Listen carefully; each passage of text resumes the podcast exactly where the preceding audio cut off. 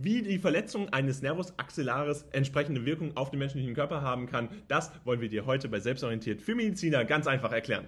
Und zuvor gucken wir uns hier einmal die Kapitelübersicht über die verschiedenen Kapitel an, die für euch sicherlich relevant sind, wenn ihr alles über das Thema lernen wollt. Und bevor wir jetzt mit dem Video starten können, wollen wir euch noch unseren Kurs ans Herz legen. Und zwar die Innovation der Hand mit Texten und Karteikarten, die sicherlich relevant für euch sind, um euch optimal auf die nächste Klausur vorbereiten zu können oder entsprechend auch aufs Physikum. Das heißt, das Ganze ist natürlich auch langfristig. Dabei bekommt ihr 20% mit dem Code WELCOME auf unserer eigenen Website auf diesen Kurs. Das Ganze ist aber natürlich auch auf Amazon verfügbar. Und wenn ihr sogar noch mehr haben wollt, dann gibt es jetzt auch das Selbstorientiert Plus Abo für Medizinerinnen, wo ihr ganz, ganz viele verschiedene Texte zu ganz verschiedenen Themen in der Anatomie, Physiologie, Histologie und Biochemie bekommt. Das heißt, checkt es gerne mal aus und jetzt geht's los mit dem Video. Gucken wir uns abschließend noch den Nervus axillaris bzw. die Verletzung des Nervus axillaris an und wir haben ja schon geklärt, der Nervus axillaris ist letztendlich auch als Zirkumflexnerv zu bezeichnen und dabei ein gemischter Spinalnerv, wodurch ihm natürlich eine besondere Bedeutung äh, zukommt und er entsprechend auch zum Plexus brachialis dazugezählt werden können. Die Erkrankungen sind dabei in der Regel mit Frakturen im Oberarmhals und einer Luxation des Glenohumoralgelenks verbunden, die dann im Allgemeinen durch ein direktes Trauma verursacht werden. Und das ist natürlich dann entsprechend immer wichtig und sich auch zu bewusst zu machen, welche grundsätzlichen Grundlagen oder welche Folgen entsprechend ein direktes Trauma hat. Ähm, wir müssen uns hier natürlich ganz bewusst sein, dass dieses direkte Trauma entsprechend dann eine Auswirkung auf den Nervus axillaris hat und welche Folgen dann entsprechend daraus hervorgehen.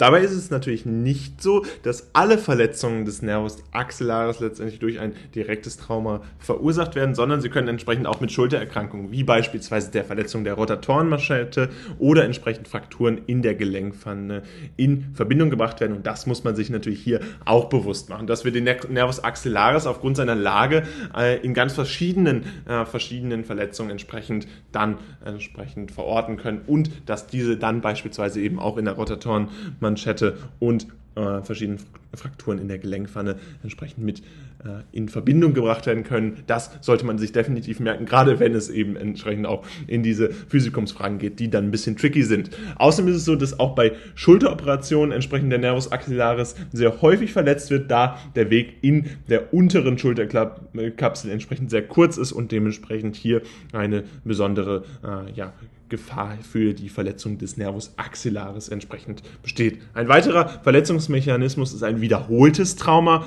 bei Sportlern, das dann entsprechend der Quadrilateral-Space-Syndrom entsprechend erzeugt, das dann mit einer vaskulären Kompression der lateralen Zirkumflexarterie, also der Nervus axillaris entsprechend äh, dann verbunden ist. Und das sollte man sich dann hier entsprechend letztendlich auch nochmal bewusst machen, dass wir diese Kompression entsprechend auch dann zur Folge haben können und dass diese Verletzungen des Nervus axillaris eben eine besondere Vielfalt äh, aufweisen, insbesondere im Vergleich zu anderen äh, wichtigen Nerven, die die Hand innervieren. Und das sollte man sich hier immer wieder in den Hinterkopf rufen. Fassen wir euch das Wichtigste nochmal zusammen. Grundsätzlich ist es so, dass die Erkrankungen in der Regel mit Frakturen im Oberarm, Hals oder einer Luxation des Glenohumeralgelenks verbunden sind, die im Allgemeinen insbesondere durch ein direktes Trauma verursacht werden. Auch bei Schulteroperationen wird sie häufig verletzt, da der Weg in der unteren Schulterkapsel sehr kurz ist. Ein weiterer Verletzungsmechanismus ist dabei ein wiederholtes Trauma bei Sportlern, das entsprechend das Quadrilateral-Space-Syndrom entsprechend erzeugt und das mit einer vaskulären Kompression des, der lateralen Arterie dann entsprechend verbunden. Das Video, was ihr euch jetzt hier angeguckt habt, ist jetzt leider vorbei. Allerdings haben wir noch ein weiteres Video, was euch sicherlich auch interessiert, denn es geht genau um dasselbe Thema und verstärkt da nochmal euer Wissen. Also bleibt jetzt dran und los geht's. Gucken wir uns nun abschließend nochmal den Nervus axillaris an. Dabei geht es insbesondere hier auch wieder um die Lage und Innovation, denn das ist grundsätzlich natürlich wichtig bei jedem äh, dieser verschiedenen Nerven, die hier eine Relevanz haben. Beim Nervus axillaris ist es so, dass er auch Zirkumflexnerv genannt wird und er ein gemischter Spinalnerv ist, der entsprechend zum Plexus brachialis gehört. Eine Verletzung der oberen Extremität kann dabei eine große Anzahl von Strukturen in diesem Segment betreffen und je nach betroffenem Nerv zu Schwierigkeiten bei der Beweglichkeit von Schulter, Arm, Ellenbogen und Hand führen. Und da ist es natürlich entsprechend so, dass wir hier wieder äh, uns klar machen müssen, dass der Nervus axillaris eine große Relevanz für die obere Extremität hat, aber eben ein gemischter Spinalnerv ist und damit eine Besonderheit hier entsprechend vorweisen kann und dementsprechend auch dieser besondere Name Zirkumflexnerv, das sollte man sich definitiv merken. Er entspringt dabei im mittleren Stamm des Plexus brachialis, von wo auch der Nervus radialis, also C5, C6 entsprechend ausgeht und beide ziehen dann, und das ist jetzt ganz wichtig, gemeinsam unter dem Schlüsselbein dann zum Arm. Obwohl der Nervus radialis äh, und der Nervus circumflex in der gleichen Richtung, in die gleiche Richtung gehen, unterscheidet sich der äh, entsprechende Nervus äh, circumflex durch einen mittleren Abstand zwischen der dritten Rippe und dem Hals des Humerus, der zur Rückseite des Humerus dann verläuft, ihn umgibt und dann entsprechend im Delta-Muskel und darunter dann entsprechend äh, im runden Muskel, in den runden Muskeln dann entsprechend endet. Dabei fragen wir uns natürlich auch noch, welche Muskeln innerviert der Nervus axillaris oder halt auch der Zirkumflexnerv. Er ist letztendlich für die Innervation des Musculus deltoideus und des Teres minor verantwortlich und zusätzlich hat der Nervus axillaris einen sensorischen Ast, der dann entsprechend als oberer lateraler Hautnerv des Oberarms bezeichnet wird und den anterolateralen und hinteren Teil der Schulter sensibel innerviert. Das heißt hier natürlich aufgrund der Lage, die wir uns bei so einem Nervus axillaris natürlich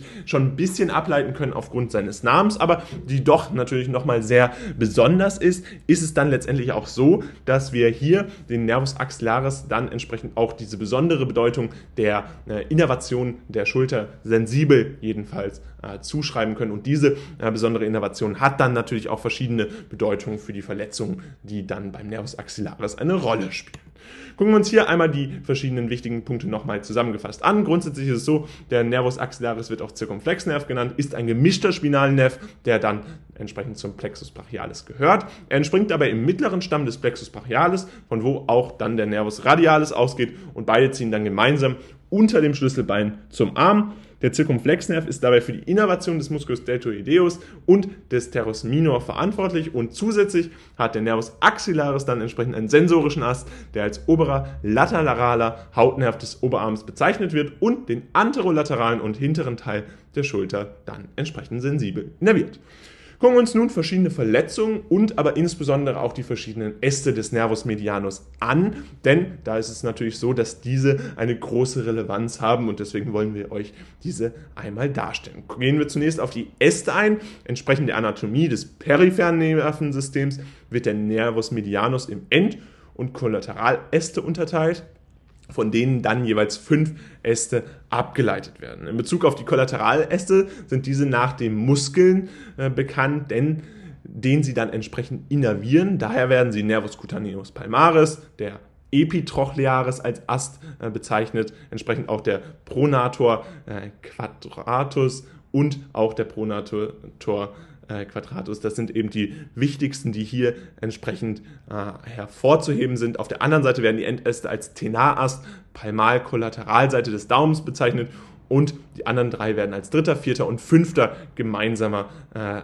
Ast dann entsprechend bezeichnet. Und so bezeichnet man die verschiedenen Äste des Nervus medianus, die dann eben diese Haupt fünf Äste abgeben, End- und Kollateraläste, eben entsprechend der Unterteilung des peripheren Systems wie wir das bereits in der Anatomie gelernt haben. Was passiert denn, wenn der Nervus medianus jetzt verletzt ist? Wir hatten schon gesagt, die Verletzung des Nervus medianus wie die anderer Nerven beinhalten Symptome wie zum Beispiel den Verlust von Kraft, Muskelmasse, Kribbeln, sensorische Veränderungen, Schwierigkeiten bei der Koordination präziser Bewegung mit den Fingern und sogar letztendlich dann Einschränkungen bei Aktivitäten, also auch Einschränkungen des Alltags muss man teilweise hinnehmen, wenn man hier entsprechend das Ganze äh, ja, letztendlich zu Ende denkt, beziehungsweise wenn man darüber nachdenkt, welche großen Folgen der Nervus medianus äh, entsprechend auch für den täglichen Umgang haben. Und da ist es entsprechend so, dass diese Verletzungen auch zu Einschränkungen bei verschiedensten Aktivitäten führen können.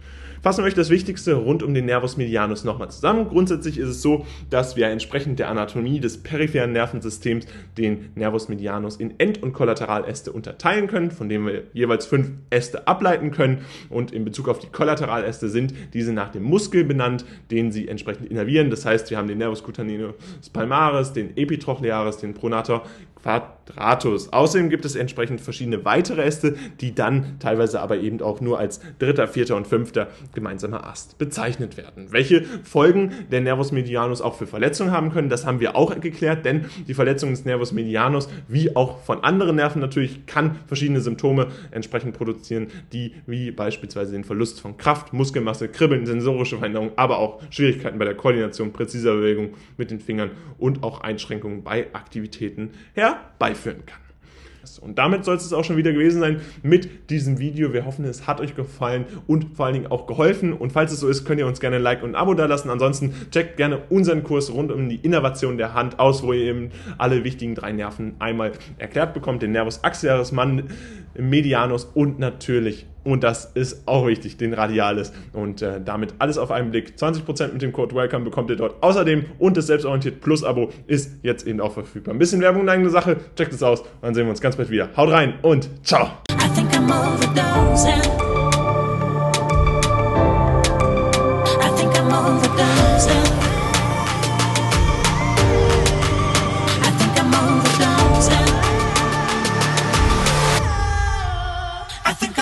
don't you?